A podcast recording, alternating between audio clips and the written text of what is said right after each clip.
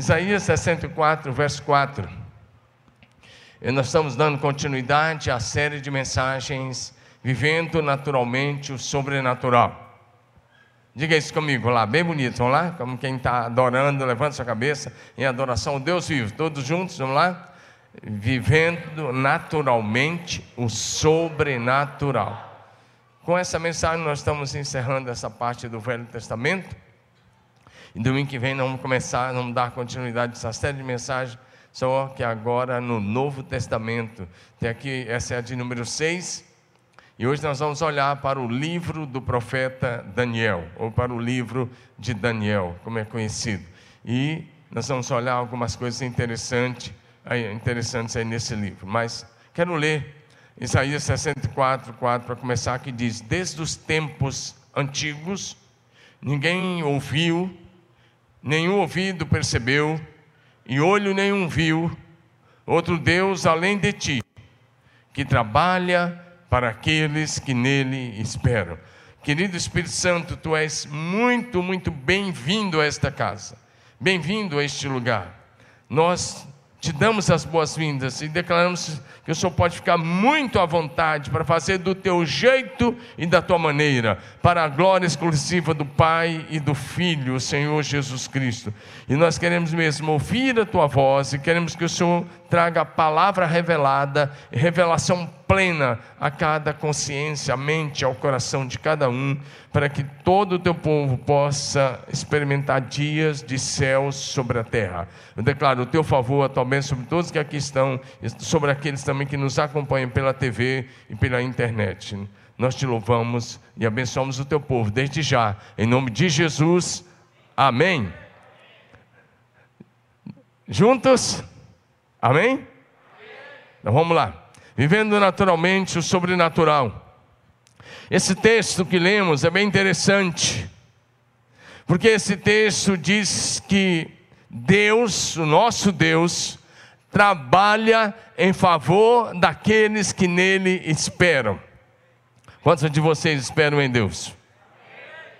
E se você não levantou essa mão, você está esperando em quem?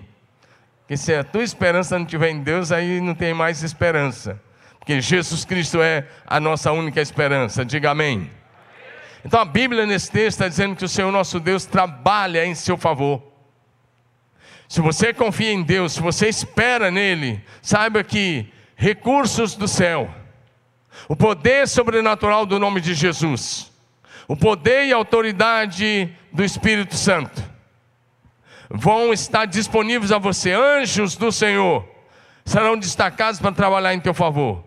O céu será o teu aliado, se você tão somente colocar a tua esperança em Deus. Diga aleluia. Então a pergunta é: onde está a tua esperança? Jesus Cristo é a nossa única esperança. Diga isso. Levanta a mão lá no alto e em adoração diga: Jesus Cristo é a nossa única esperança. Se você trabalhar sozinho, você vai se cansar com facilidade. Pode ter certeza disso. Você vai ficar ansioso, porque você vai tentar controlar as coisas, você não vai conseguir. Você vai querer controlar o futuro e não vai conseguir. Você vai ficar estressado, esgotado. E espiritualmente você vai se sentir ah, esgotado também. E isso vai te levar apenas uma fé natural se você trabalhar sozinho. Mas se você confiar no Senhor de todo o teu coração, Ele vai trabalhar em teu favor e o sobrenatural do céu acontecerá na tua vida, na tua casa, no meio da tua família, no teu trabalho e aonde você colocar as mãos. Diga aleluia. Os filhos de Deus nunca foram destinados a apenas sobreviver, mas para superar as adversidades e assim demonstrar o amor, a graça e o poder sobrenatural do nosso Deus. Amém? Vira para o seu vizinho de cadeira e fala assim: Você está apenas sobrevivendo? Ou você está andando no sobrenatural? Se você estiver andando só no natural, escutando só a mídia, sabe qual vai ser a, a, a vontade sua se a coisa apertar? é procurar um sítio, um lugar escondido, construir lá uma barraca e se esconder lá e ficar vivendo da roça, né? Eu brinquei agora há pouco. Eu falei, ó, se eu for andar pela informação da mídia, eu vou lá para o Tocantins, minha família tem uma terra lá, então eu vou fazer uma casinha lá, vou ficar lá com a espingarda nas costas. e fazendo, desculpa, e fazendo qualquer outra coisa. Mas eu não nasci para isso. E você também não. Nós somos salvos e somos discípulos de Jesus para darmos continuidade ao seu ministério na terra, até que ele volte. Aconteça o que acontecer, nós vamos estar firmes em Jesus até o fim. Então, esse é o tempo dos filhos de Deus, do genuíno discípulo de Jesus, no poder do Espírito Santo, manifestar a glória do céu na terra. Diga amém. Ei, meu irmão, deixa eu te falar uma coisa. Você foi salvo para fazer a diferença. Você pode levantar sua mão e declarar para o mundo espiritual: diga, eu fui salvo para fazer a diferença, para ser influenciador. Com a mão levantada, diga, diga de novo: eu fui salvo para fazer a diferença, para ser influenciador, para ser cabeça. E não cauda, pelo poder e autoridade do nome de Jesus na ação do Espírito Santo, diga eu sou influenciador. Diga aleluia. Diga glória a Jesus.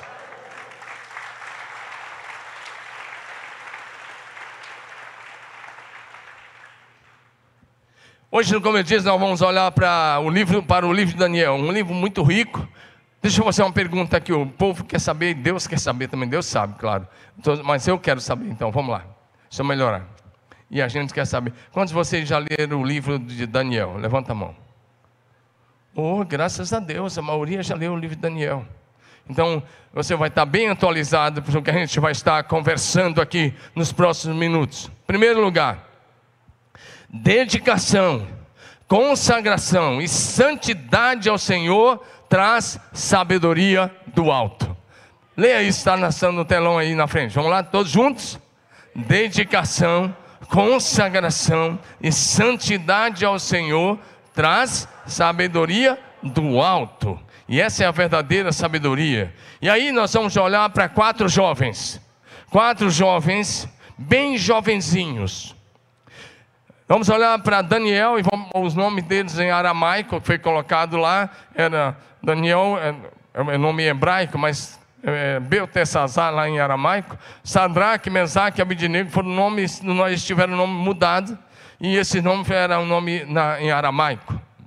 Então é bem interessante você saber disso. Mas esses quatro jovens, eles foram levados ainda na adolescência, levados, arrancados de Jerusalém, da sua pátria, perderam seus pais, perderam seus familiares, e eles foram levados para o cativeiro. Eles deviam ter, no máximo, 15 ou 16 anos de idade, não mais do que isso. Por que, que a gente sabe disso? Porque 70 anos depois de serem levados, Daniel estava fazendo um jejum de 21 dias, jejum total. E se ele foi levado com 15 anos, com 70, dá 85 anos. Ele estava por aí no jejum lá de Daniel 9, capítulos 9 e 10, seus 85, 86 anos. Então, eles, imagina isso. Um adolescente de 15 a 16 anos, quatro adolescentes sendo levados para o cativeiro na Babilônia. A Babilônia era o maior império do mundo da época. Aliás, foi um dos maiores impérios de todos os tempos. Eles criaram muitas coisas, até códigos é, de direito civil lá atrás. Lá, o código de Amor ainda foi lá no tempo dos Sumérios antigos. Desde lá, esse povo era, era esse rei nessa época era um caldeu a mesma etnia de onde Deus chamou Abraão. Eles foram levados para lá. A capital era a Babilônia. A Babilônia era um império. A Babilônia era uma das sete maravilhas do mundo. A Babilônia tinha jardim suspenso. A Babilônia era um negócio lindíssimo. As suas muralhas eram imensas. Elas cercavam uma área de cerca de 500 quilômetros quadrados. A altura média de 65 metros de altura. E tinha torres de até 96 metros de altura. E eles foram levados, imagina, eles foram arrancados da sua terra, foram levados como escravos mais de mil quilômetros de distância, aonde eles estavam, talvez mil e quatrocentos quilômetros de cantando de Jerusalém. Eles foram levados na adolescência para o cativeiro. E só quando eles chegaram lá, eles foram, eles pertenceram, foram pertencer a um grupo seleto. Aquele rei, o Nabucodonosor, ele era um rei inteligentíssimo e ele tomou a decisão eles governavam da Índia até a Etiópia, 127 nações, 127 povos. Então ele pegava os melhores, os jovens melhores, ele treinava na língua e na cultura dos caldeus, para depois esses jovens ajudar a governar os povos. E assim ele ia manter o seu império. Uma, uma direção bem inteligente, bem culta, para evitar uma série de conflitos. E eles são colocados nesse império. E eles tiveram o privilégio de ser colocados numa das dependências do palácio para ser treinados por três anos. Eles iam cursar uma faculdade intensiva de três anos. E depois de três anos, aqueles jovens seriam apresentados ao próprio rei. E depois de três anos, os que fossem bem iam servir no próprio palácio. Agora, o que cursar uma boa faculdade, tirar boas notas, ser os melhores da sala, isso é natural, isso qualquer pessoa disciplinada pode acontecer, qualquer pessoa disciplinada pode fazer. Agora, no final de três anos, esses quatro rapazes serem encontrados dez vezes, dez vezes mais sábios do que todos os sábios da Babilônia, de todos os sábios, estamos falando de um império que governava o mundo, um dos maiores impérios de todos os tempos. Esses quatro rapazes serem encontrados mais sábios do que todos os sábios desse império, isso é sobrenatural. Diga amém. Detalhe: quando eles foram encontrados mais sábios do que todos os sábios da antiga Babilônia, eles estavam com cerca de 18, 19, 20 anos no máximo, não mais do que isso. Imagina se a gente pegasse alguns jovens hoje. Hoje jovens estão fazendo besteira por muito tempo. Agora imagine esses jovens tinham perdido seus pais, suas casas, sua pátria, sua cidade e seu templo. E eles estão se destacando entre os melhores dos melhores. Diga amém. Mas a primeira decisão foi de consagração.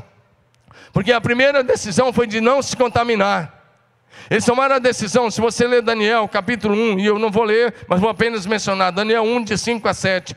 O rei designou que eles tinham comer da própria comida do palácio. Imagina a própria comida que o rei comia e da bebida que o rei comia. E esse texto vai dizer que eles pediram, ah, até o verso 8, eles, eles tomaram a decisão de não se contaminar. Eles iam ficar três anos não é vegano, não, né? Só, é meio vegano hoje, né? Eles vão ficar três anos comendo legumes, frutas e verduras. O, o, o Fabiano tem que lembrar a picanha, ele diz sem picanha, é, sem nada de carne, só naqueles três anos. Se você ler o verso 8, eles decidiram não se contaminar, eles entenderam que aquela comida e aquela bebida não ia fazer bem para eles. Presta atenção nisso. Aqueles quatro jovens tinha milhares que foram, estou falando só dos quatro, porque os outros sumiram na escuridão da história. Ei, quem não se posiciona, some na escuridão da história. Diga amém. Diga, quem não se posiciona, desaparece na escuridão da história. Me ajude a pregar, vamos, participa comigo, tá bom? De novo, quem não se posiciona, desaparece na escuridão da história. Foi assim na Bíblia desde o início. Aqueles quatro jovens estavam na Babilônia, mas a Babilônia não estava dentro deles. Pega isso em nome de Jesus. Aqui está um princípio. Eles estavam na Babilônia, mas eles não pertenciam à Babilônia. Eles estavam na Babilônia, mas não deixaram se influenciar pelos costumes pagãos daquela nação. Desde o início, a decisão foi: nós não vamos nos contaminar. E eles entraram lá com 15 anos, eles viveram pelo menos 70 anos lá. Começaram bem, continuaram melhor e terminaram aprovado em Cristo Jesus. Diga amém. Nós vamos ver isso. Como começar bem, continuar crescendo, continuar melhor e terminar aprovado em Deus. Eu quero fazer algumas perguntas a você e a você que está em casa. Primeiro, você está sendo influenciado pelos costumes e a cultura deste mundo? Quem está influenciando você? Ei, jovem e adolescente que está aqui, se você namora, o seu namoro é diferente do padrão desse mundo? Casados, seu casamento é diferente? Ou na sua casa se ouve as mesmas palavras que ouve num, num lar pagão? Na sua casa tem os mesmos conflitos que tem de um casal mundano. O seu lar é diferente, a paz do céu reina em sua casa, o amor do Senhor é a marca da sua família, a harmonia a marca da sua casa. Deixa eu fazer uma outra pergunta. A sua maneira de trabalhar é diferente? a sua maneira de exercer a sua profissão é diferente? A sua maneira de negociar, meu irmão, é diferente? E por último, a tua linguagem é diferente da linguagem desse mundo? Essas coisas todas eram a resposta para Daniel, Sadraque, Mesaque e Abidinego eram sim. Linguagem diferente, atitude diferente, comportamento diferente e até a maneira de se alimentar naqueles três anos diferente dos demais. Dá um amém aí, meu irmão. Pela dedicação e a consagração e a santidade ao Senhor, por causa disso, Deus os tornou dez vezes mais sábios do que todos os sábios da Babilônia. Diga amém. Pela fé, diga amém. Daniel 1, de 17 a 20. A esses quatro jovens, Deus deu sabedoria e inteligência para conhecer todos os aspectos da cultura e da ciência. Ou seja, conhecimento secular, cultura e ciência. E a Daniel, além disso, sabia interpretar todo tipo de visões e sonhos. Diga aleluia. Ao final daqueles três anos, eles foram levados à presença do rei. O rei conversou com eles e não encontrou, rei Nabucodonosor, um rei inteligentíssimo, que no próprio sonho, na visão que Deus deu, ele era a cabeça de ouro na estátua. Ou seja, o principal império que já existiu.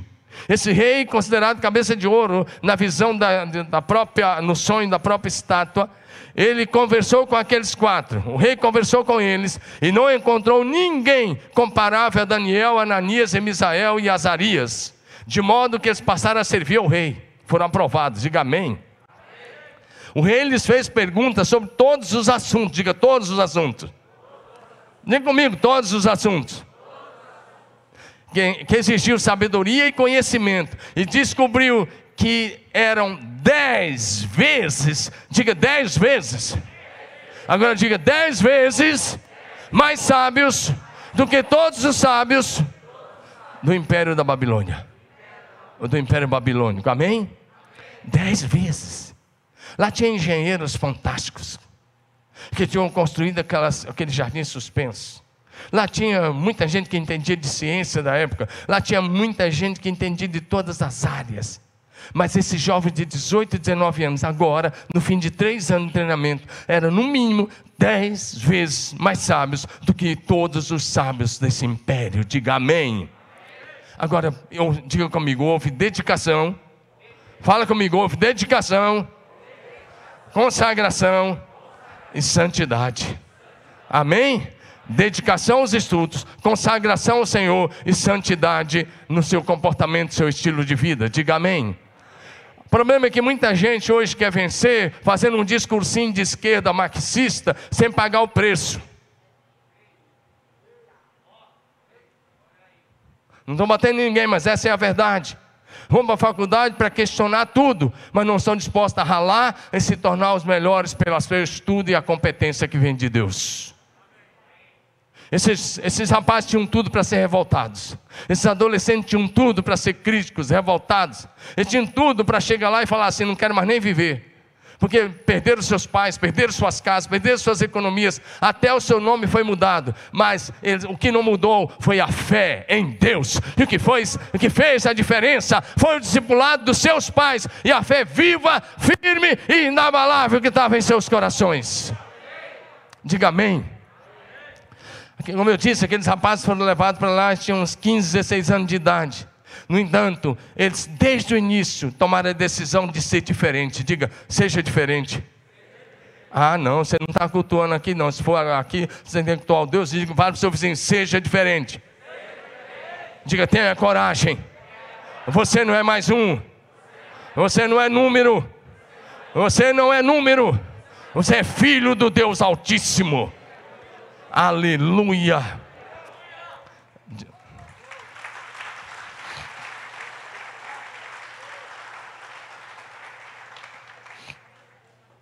Amém? Meu querido, presta atenção. Deus quer que você seja sábio. Vou repetir: Deus quer que você seja sábio. Porque uma das coisas que Deus deu a esses quatro rapazes foi sabedoria. E isso veio com dedicação aos estudos, com trabalho árduo, com consagração e santidade ao Senhor. Diga amém. Deixa eu te fazer uma pergunta: a tua vida é completamente consagrada ao Senhor Deus? Ou você está dividido entre o que o mundo fala e a palavra de Deus? Mais uma pergunta: o seu estilo de vida é santo? Pais, quem está influenciando os seus filhos? É a babá da TV? A internet? Pais, senhores pais, vocês estão discipulando seus filhos? Porque aqueles meninos foram bem discipulados e a fé dos seus pais não morreu, mesmo sendo levado para longe de tudo onde não tinha templo, onde o paganismo imperava, onde ninguém servia ao Deus vivo. Ei, olha para mim. Quando esses quatro rapazes chegaram na Babilônia, aquele império que governava o mundo todo, só conhecia o paganismo. Mas no meio da vida deles lá, o próprio rei Nabucodonosor teve que reconhecer e se curvar e se ajoelhar aos pés de Daniel, dizendo: Não há Deus como Deus desses homens. O próprio rei, quando é, os três foram lançados na fornalha e saíram sem nem cheiro de fumaça, o próprio rei disse: Não há outro Deus como esse Deus que pode operar sinais e maravilhas no céu e na terra. Eles entraram no império pagão, onde a escuridão reinava, e quando eles saíram, o império todo sabia que há um Deus no céu que é, controla todas as coisas, que está no comando de todas as coisas e que revela o oculto e faz conhecido desde o início aquilo que vai acontecer lá no fim. Diga aleluia. Um império, um império podemos dizer que passou a conhecer Deus por causa desses homens. Você vai ver isso. O Senhor Deus quer que você seja sábio, meu irmão. Amém? E se você precisa de sabedoria, peça a Deus. Amém? Diga assim: estude. Olha para o seu vizinho de cadeira, estuda. Está vendo aí, Pedro? Estuda. Você está estudando. E peça a Deus. Diga de novo: estude. E peça a Deus. Amém? Porque o temor ao Senhor é o princípio da sabedoria. E Tiago capítulo 1, vai, verso 5 vai dizer: Se algum de vocês tem falta de sabedoria, peça a Deus, que a todos dá livremente, de boa vontade, e lhe será concedida. Diga amém. Diga aleluia. A segunda coisa que quero enumerar. Eu quero dizer, a segunda coisa, lê comigo, rolar, diga oração. Diga comigo, a oração, comunhão e intimidade com Deus traz revelações sobrenaturais. Aqui está, dá um do jeito que está aqui, diga a comunhão, a oração e a intimidade com Deus traz revelações sobrenaturais. Amém? E agora nós vamos nesse parte, nessa parte para Daniel capítulo 2. Daniel capítulo 2 tem algo lindíssimo, maravilhoso e sobrenatural. Diga amém. O Senhor Deus deu um sonho para o rei Nabucodonosor. Ele teve um sonho tremendo. E ele levantou de manhã, muito perturbado, preocupado, qual o que seria aquele sonho. Ele chamou todos os sábios do seu império, todos. E todos foram reunidos na presença deles. Agora imagine o que esse rei fez. Ele chegou para eles e disse: Pessoal, na linguagem de hoje seria assim: Galera, é, eu tive um sonho essa noite passada.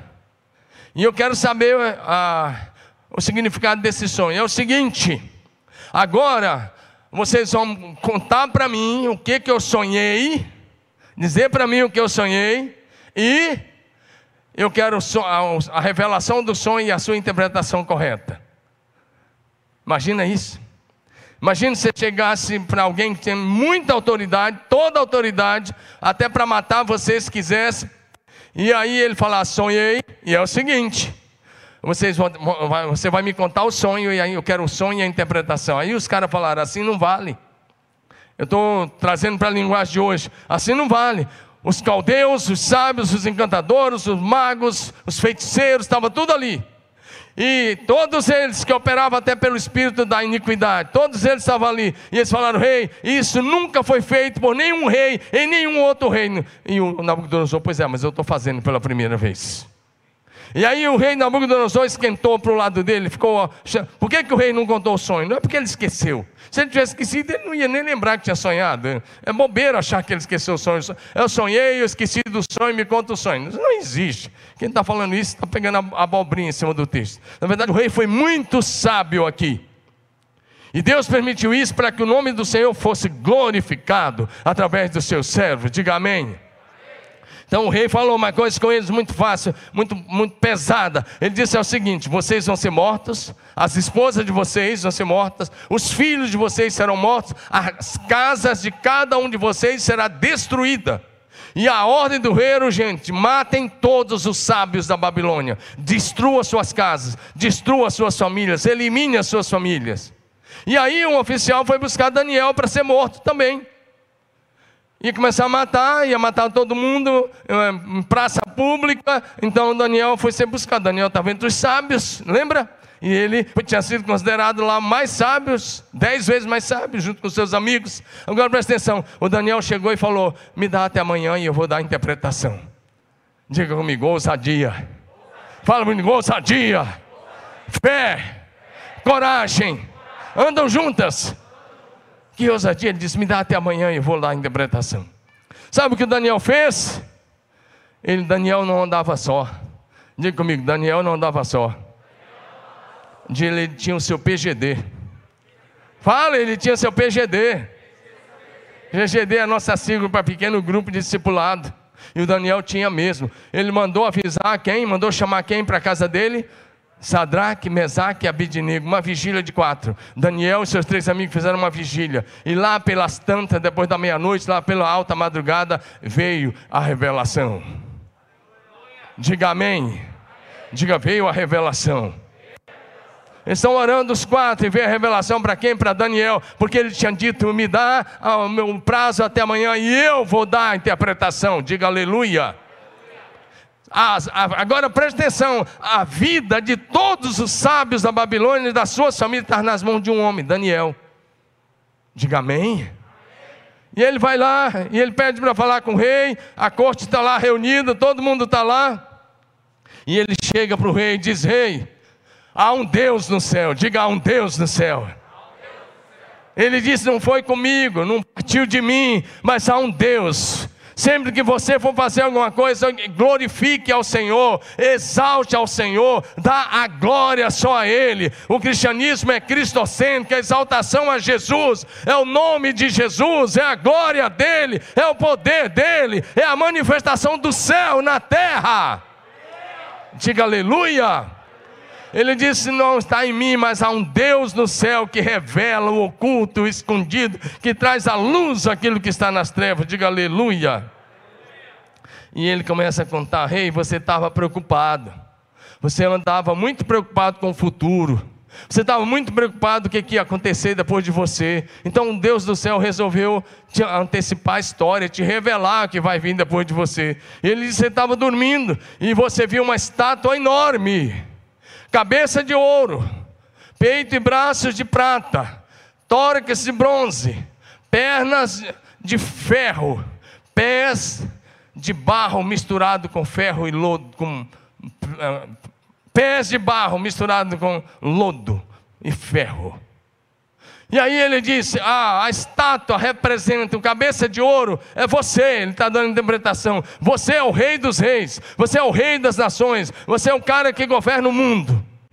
Mas depois de você vai vir um império curto, mas vai ser um império que foi o um império é, greco desculpa, Medo-Persa. E depois havia um outro império, que era o que representava pelo bronze, o, o Império Greco-Romano, é, o Império Grego, de, com Alexandre o Grande. E depois vai vir um império longo, forte como ferro, que foi, foi o Império Romano. E depois desses impérios, o Deus do céu, ele disse, e você estava olhando, e de repente uma pedra foi cortada da montanha, sem, sem auxílio de mãos, e a pedra bateu contra a estátua, e a e o vento levou até o pó da estátua, de maneira que não ficou nada dela.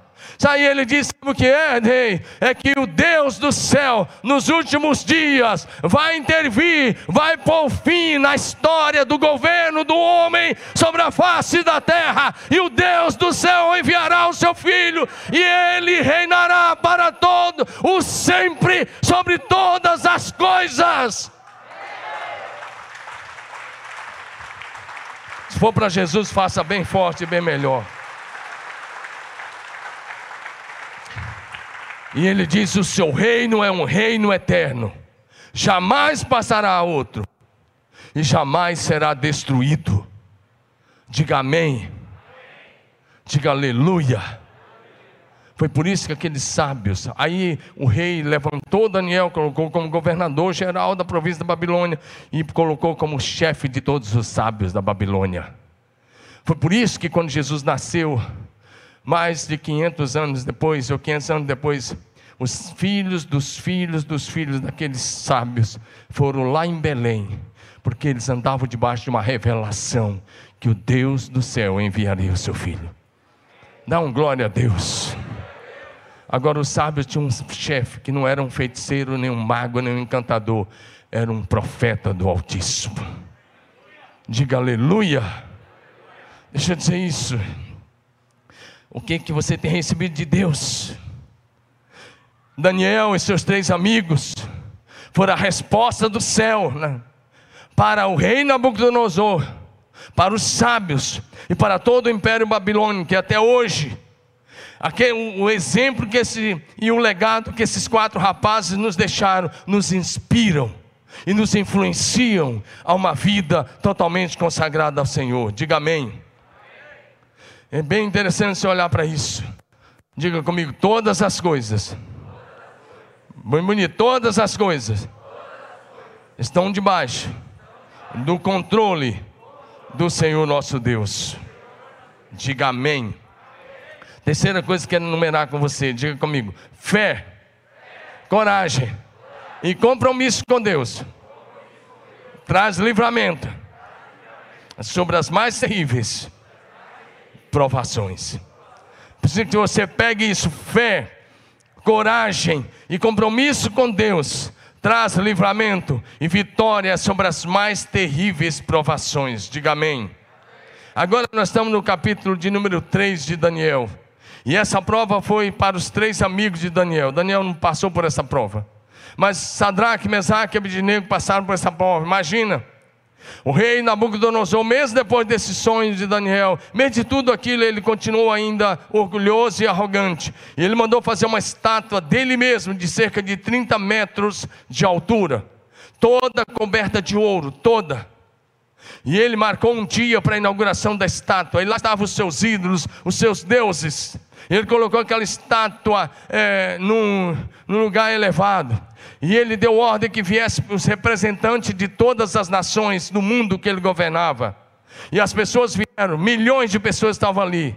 E o rei deu uma ordem dizendo: quando vocês ouvirem o som, então nome até dos instrumentos, da citra, da gaita, dos tamborins, de toda sorte de instrumentos estavam lá. Quando vocês ouvirem a banda tocar, vocês vão se curvar, e não era só fazer isso, era se prostrar diante da estátua do rei Nabucodonosor. E aí, por isso que eu coloquei fé, coragem, é, e compromisso com Deus traz livramento e vitória sobre as mais terríveis provações, porque enquanto todos se curvaram, que a Bíblia diz, esses três jovens permaneceram em pé, cabeça erguida. Diga amém. Sabe por quê? Eles tinham coragem de ser diferente. Eles tinham fé suficiente para confiar em Deus em toda e qualquer situação. E estavam dispostos a morrer por causa da sua fé em Deus. Diga amém. Essa foi uma experiência fantástica. Porque tinha uma fornalha de fogo acesa. Uma fornalha terrível, que era uma das maneiras mais terríveis de matar a pessoa. Jogava a pessoa lá e a pessoa era o quê? Incinerada na hora. Tirava de lá só os, só os ossinhos. Era uma fornalha tão terrível, todo mundo temia. E a ordem do rei era: quem não se curvar será lançada no mesmo instante dentro da fornalha ardente de fogo. Agora o que acontece? Lá estava o rei com a sua corte, com seus ministros, com seus governadores, e quando a banda tocou, todo mundo se curvou, mas aqueles três não. Cabeça erguida, peito saliente, olhando para frente e dizendo: Nós servimos ao Deus do céu, nós não nos curvamos. Meu irmão, você tem se curvado diante desse sistema, desse mundo? Tem curvado? Lançar alguém dentro de uma fornalha de fogo, como um castigo de morte terrível, era natural para o mundo da época. Mas lançar três jovens lá dentro, e lá dentro da fornalha, Jesus e lá ao encontro deles. Sim, Jesus, numa teofania, foi o encontro deles. Diga amém. E eles saíram de lá sem cheiro nem de fumaça. Isso é sobrenatural. Diga aleluia. Esse capítulo vai dizendo para a gente tantas coisas interessantes. O rei chamou aqueles três, o rei gostava deles, eles eram conhecidos do rei, eles ocupavam posição de governo com o rei. E o rei disse: Eu vou dar mais uma chance, a banda vai tocar, e se vocês curvarem, tudo bem, se não, vocês vão ser lançados instantaneamente. E sabe o que eles responderam? Nós não precisamos de segunda chance. Fica sabendo que nós não nos curvaremos diante dos teus deuses e nem diante da estátua de ouro que você levantou. A Bíblia diz que o rei ficou tão irado, mas tão irado, que ele mandou aquecer a fornalha sete vezes mais do que se costumava, costumava acender. Então ele pegou os soldados mais fortes e disse: Amarra esses caras. E eles amarraram, eram, foram lançados com seus mantos, seus chapéus, com tudo. Eles foram jogados lá dentro. A ordem do rei era tão tão forte que os soldados que foram lançar, esses três morreram. Foram alcançados pelo fogo fora da fornalha e morreram. Mas aí agora o rei olha para dentro. E quando ele olha para dentro da fornalha para ver se eles estavam lá torrando, já ficando só os ossinhos, sabe o que ele viu? Ele viu quatro homens andando livremente dentro da fornalha. E aí ele chega para os seus governadores.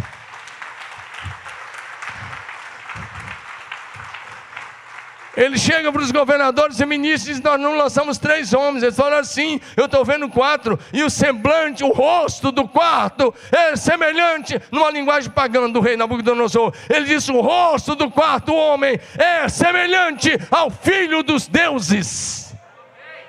Mas era o filho do Deus vivo. Salmo 23. O Senhor é o meu pastor e nada me faltará. Deitar-me faz em verdes pastos, guia-me mansamente às águas tranquilas, refrigera minha alma por amor do seu nome. Ainda que eu ande pelo vale da sombra da morte, não temerei, porque tu estás comigo.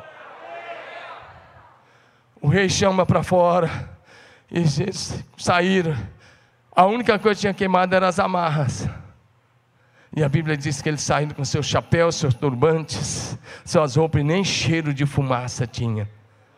E o rei então faz um decreto. Ele fez um decreto. Olha o que ele escreveu agora. O decreto foi mudado. Antes que não adorasse a estátua ia morrer. Ele diz assim: a todos os povos, nações e línguas, escreveu Nabucodonosor, vocês precisam temer e tremer diante do Deus de Sadraque, Mesaque e Abidnego, porque não há outro Deus que possa salvar como o Deus do céu. Diga aleluia, aplauda Jesus. Aqueles rapazes foram corajosos, comprometidos, fiéis ao Senhor Deus. Então o Senhor entrou com eles na fornalha, diga amém. E o Senhor depois os tirou de lá para ocupar posições de destaque ainda maiores, diga amém. Pergunta ao seu vizinho de cadeira: Você é corajoso? Fala para ele, então sai da bolha. Em nome de Jesus. Agora eu quero te fazer uma pergunta, olha aqui nos meus olhos. Até que ponto vai o teu compromisso com Cristo? Só enquanto está tudo bem? Você está comprometido em ser fiel ao Senhor a qualquer preço? Estou te perguntando: você está disposto a ser comprometido com o Senhor? Está comprometido com o Senhor? Vou repetir: você está comprometido em ser fiel ao Senhor a qualquer preço? Esses aqui estavam. Amém? Amém? Ninguém chega onde ele chegava se não fosse assim. Você está disposto a correr risco por causa da sua fé em Jesus e não negociar a fé? Aqui dentro é fácil, mas e lá fora?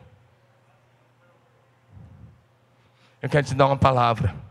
Se você for fiel, e se você for corajoso e honrar a Deus, sabe que Ele te honrará. Diga amém. amém. Não tenha medo. O Senhor está com você. Aleluia. Deus prometeu que se passasse por águas, por fogo, ele, ele não, você não seria queimado. Diga amém. Bem rápido agora, a terceira coisa que quero enumerar, a quarta, desculpe. A perseverança na oração atrai o favor do Senhor e a proteção dos seus anjos. Diga amém. amém. E aí nós já estamos lá na frente já tinha passado o reinado de Nabucodonosor, de Belsazar, seu filho, e agora já estava lá no rei Dário, né? Aí do Império Medo-Persa, o Império Babilônio tinha caído, muitos anos Daniel está lá, já era um senhor, ele era um dos três presidentes do império, e agora é o que está acontecendo, ele está numa posição altíssima, mas ao mesmo tempo, onde ele buscava a sabedoria, era diante de Deus, porque Daniel capítulo 6 agora, verso 10, diz que Daniel orava três vezes ao, ao dia, com as janelas abertas em direção a Jerusalém, com as suas mãos levantadas, e ele está lá orando e orando. Então, aí sim, o que acontece? Aqueles outros presidentes, com inveja dele, querendo tirar ele da função que ele tinha, porque o rei queria colocar ele como presidente geral. Sabe o que acontece? Aqueles caras foram lá e falaram: Rei, nós precisamos que você faça aí uma, um, crie um projeto de lei por 30 dias. 30 dias né? como disse aqui o EZ pregando uma MP, um projeto, uh, né? uma MP, mas eu não era bem MP, sei lá se era, mas era um, um projeto de lei por 30 dias. A questão é o seguinte: escreve aí que durante 30 dias, em todo o império, as pessoas só vão fazer oração para ti, o rei. O rei era considerado uma divindade no mundo da época. Isso vinha desde os egípcios antigos. E aí ele era considerado uma divindade. Durante 30 dias, quem orar a outro Deus será lançado nas covas dos leões. Eles fizeram esse projeto de lei para pegar Daniel na sua fé e foram lá e o rei não sabia do, da situação e assinou. E selou com seu anel, sancionou a lei. Então a lei começou. E aí o texto de Daniel 6,10 diz que Daniel soube que esse projeto estava em vigor que quem orasse ao Deus do, ao qualquer outro Deus, Deus do céu, e não ao imperador, seria lançado na cova dos leões. Daniel foi lá. E aí talvez você vai falar, mas o cara foi, o cara foi bobo mesmo. Podia pelo menos fechar a janela assim, os caras não iam ver. Mas a Bíblia diz que ele, ele morava na casa e no segundo andar da sua casa. Ele abria as janelas em direção a Jerusalém, se ajoelhava e levantava os seus braços orando pelo fim do, do cativeiro, orando pelo retorno do seu povo a Israel, orando para que Deus restaurasse a sorte de Israel. E ele está lá, os caras foram lá e pegaram ele. E foram lá e falaram: Rei, lembra do projeto de lei? O rei falou: Lembro. Pois é, o Daniel quebrou, ele está orando ao Deus dele. O rei ficou triste, queria livrar Daniel, mas aqueles ministros falaram: não, a lei dos medos e do persa, dos persas não pode ser mudada. Então trouxeram Daniel. E colocaram Daniel, jogaram na cova dos leões famintos. E a Bíblia diz para a gente que ele ficou jogado lá. Presta atenção, olha para mim. Para o mundo da época, alguém ser jogado na cova dos leões era natural. Mas alguém passar a noite toda na cova dos leões, com aqueles leões ferozes, e sair na manhã seguinte sem nenhum arranhão, é sobrenatural. Diga amém. Diga glória a Jesus. Hoje de manhã, quem assistiu o culto que o pastor David pregou, foi o que o pastor Fabiano pregou, e, e aí depois me mandou uma frase assim: olha. É, virar comida de leão quando você é jogado no de leões é fácil. Agora, fazer dos leões um travesseiro macio é sobrenatural. Eu gostei da frase, alguém fez isso, mandou para mim hoje, lá no meu WhatsApp. Amém? Mas sabe o que foi? Por que, que Deus protegeu Daniel? Diga comigo, integridade. Fala comigo, integridade. santidade ao Senhor. Diga aleluia. Diga glória a Jesus. Amém. É bem interessante, eu quero que você saiba disso. Você é íntegro, seu caráter é santo, seu estilo de vida é santo. Se for, se a resposta for sim, Deus cuidará de você. Diga amém. É a última coisa que eu quero enumerar. O pessoal do louvor pode subir. A última coisa que eu quero enumerar é, diga comigo, o jejum. Fala bonito, todos vocês, o jejum. E a oração fervorosa atrai a manifestação do céu na terra. Quantos querem ver o céu na terra? Diga comigo, jejum e oração. E um dos maiores jejuns que você pode fazer hoje não é de comida, estou certo disso. Faça de comida também. Mas o maior jejum que você pode fazer hoje é das mídias sociais. Porque o que mais escraviza os filhos de Deus hoje é, são redes sociais. Pesquisas estão indicando que adolescentes estão ficando de 7 a 9 horas por dia nas redes sociais. Você não aguenta ficar nenhum culto como esse sem olhar o celular. Quantos de vocês já olharam o celular várias vezes desde que o culto começou?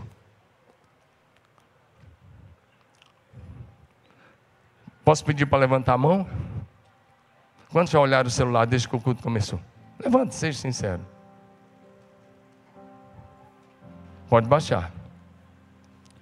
Mas não esconde não, porque Deus está vendo. Se você está olhando o celular no meio do culto, quer te falar uma coisa: você não está honrando a presença de Deus. E é possível que você, se você está trocando mensagem durante o culto, é possível que você perdeu o temor pela santidade de Deus. Porque você está aqui para cultuar o Senhor. Você já fica uma semana toda com esse troço aí na mão. Não seja escravo do celular. Coloca ele longe de você hoje na hora de dormir. Eu disse para minha equipe assistir um, um documentário na Netflix chamado O Dilema das Redes. Eles são os criadores desses programas, os gerentes dessas grandes redes como Google, YouTube, Facebook, Twitter. Eles dão depoimentos lá dizendo: eles não estão vendendo mais mercadoria, estão vendendo as pessoas, que eles entraram na mente e dominam.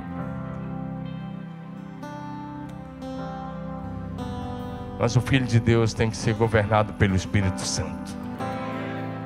A última coisa que quero enumerar, Daniel está velhinho agora, do auge dos seus 85 anos. E aí, Daniel, capítulo 9, versos 1, 2 e 3, ele diz: Naqueles dias, seu Daniel, lendo o livro do profeta Jeremias, descobri que o cativeiro ia durar 70 anos. E aí ele começa um jejum, confessando o pecado da nação, o pecado do seu povo, pecado que ele não havia cometido, pedindo perdão. E o capítulo 10, ele continua, é uma mesma coisa, ele continua com esses 21 dias de jejum total, não era parcial, jejum total. Uma batalha espiritual terrível, das mais ferrenhas, foi travada entre os anjos e os demônios, porque no primeiro dia que Daniel começou a orar, Deus enviou o anjo Gabriel para falar com ele. Só que quando o anjo Gabriel chegou na Babilônia, os principados malignos, os principados do inferno se posicionaram e disseram para o anjo Gabriel: aqui você não passa. E essa batalha espiritual durou literal 21 dias. 21 dias entre o anjo Gabriel e aqueles principados e potestades do ar sobre o império da Babilônia que se juntaram para dizer para o anjo do Senhor: você não passa. Mas Daniel continuou orando, e a oração dos salvos é o combustível dos anjos. A oração dos santos coloca os anjos em movimento. Diga aleluia, diga glória a Jesus. Ele perseverou no jejum e na oração, até que no vigésimo primeiro dia, sabe o que Deus fez? Deus enviou Miguel e, as, e, os seus anjos. Deus enviou Miguel e a tropa de elite do céu. E quando Miguel chega, ele chega bombardeando tudo. Diga amém. Eu estou usando a linguagem de hoje para você entender O anjo foi que disse isso a Daniel: Daniel, um homem muito amado. Desde o primeiro dia que você começou a jejuar e orar, saiu a ordem de Deus e eu vim por causa da tua palavra. Mas os principados me resistiram 21 dias, até que Miguel, um dos primeiros príncipes, veio para me ajudar e eu obtive vitória sobre os principados do império da Pérsia.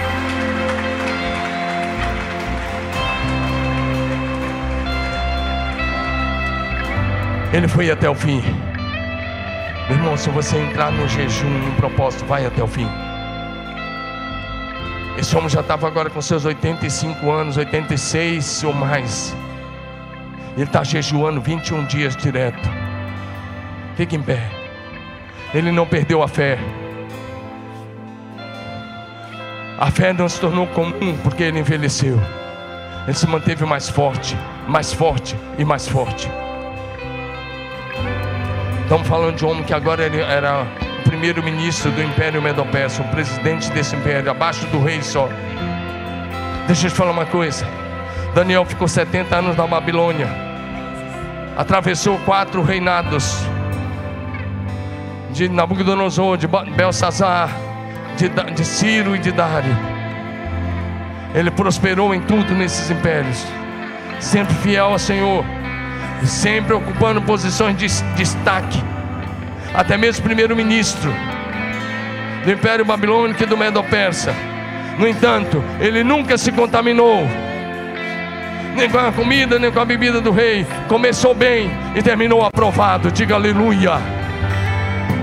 Está na galeria dos heróis da fé. E quando nós chegarmos lá, você vai poder dar um abraço nele. Diga aleluia. Hoje eu quero te encorajar a continuar firme, a confiar em Deus de todo o teu coração. Não sei qual é a luta que você está enfrentando. Eu sei que o Deus que me enviou Miguel ao encontro de Daniel para revelar o tempo do fim e para dizer a ele, comunicar o fim do cativeiro: é o meu Deus, é o seu Deus. Jesus Cristo é o mesmo ontem, hoje e eternamente. Agora é a hora de você colocar a sua batalha espiritual nas mãos do Senhor e lutar em, em jejum e oração até que o milagre seja completo. A não desistir, a não desistir, a não desistir, a não retroceder, não voltar atrás.